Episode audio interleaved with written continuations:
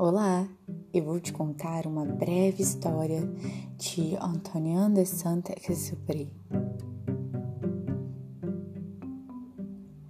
Certa vez, quando eu tinha seis anos, vi num livro sobre a Floresta Virgem, Histórias Vividas, uma imponente gravura.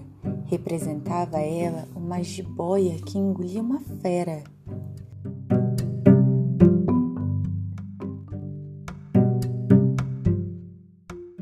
Dizia o livro: as jiboias engolem sem mastigar a presa inteira. Em seguida, não podem mover-se e dormem os seis meses da digestão. Refleti muito então sobre as aventuras da selva e fiz com lápis de cor o meu primeiro desenho. Mostrei minha obra-prima às pessoas grandes e perguntei se o meu desenho lhes fazia medo. Respondera-me por que é que um chapéu faria medo? Meu desenho não representava um chapéu, representava uma jiboia digerindo um elefante. Desenhei então o interior da jiboia, a fim de que as pessoas grandes pudessem compreender. Elas têm sempre necessidade de explicações. Então eu fiz o meu segundo desenho.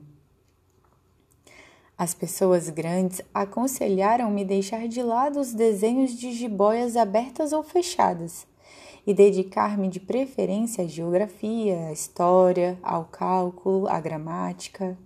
Foi assim que abandonei, aos seis anos, uma esplêndida carreira de pintor.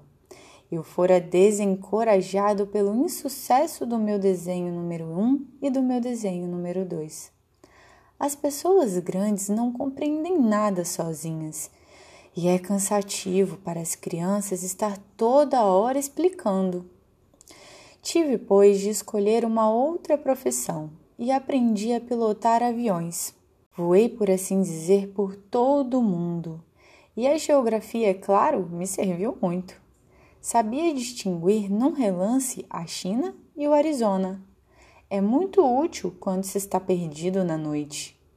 Tive, assim, no decorrer da vida, muitos contatos com muita gente séria. Vivi muito no meio das pessoas grandes, vi-as muito de perto. Isso não melhorou de modo algum a minha antiga opinião. Quando eu encontrava uma que me parecia um pouco lúcida, fazia com ela a experiência do meu desenho número um que sempre conservei comigo. Eu queria saber se ela era verdadeiramente compreensiva, mas respondia sempre: É um chapéu. Então, eu não lhe falava nem de jiboias, nem de florestas virgens, nem de estrelas. Punha-me ao seu alcance. Falava-lhe de bridge, de golfe, de política, de gravatas e a pessoa grande ficava encantada de conhecer um homem tão razoável.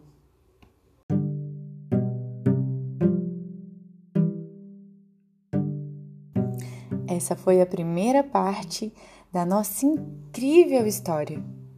Eu te encontro na próxima. Até logo!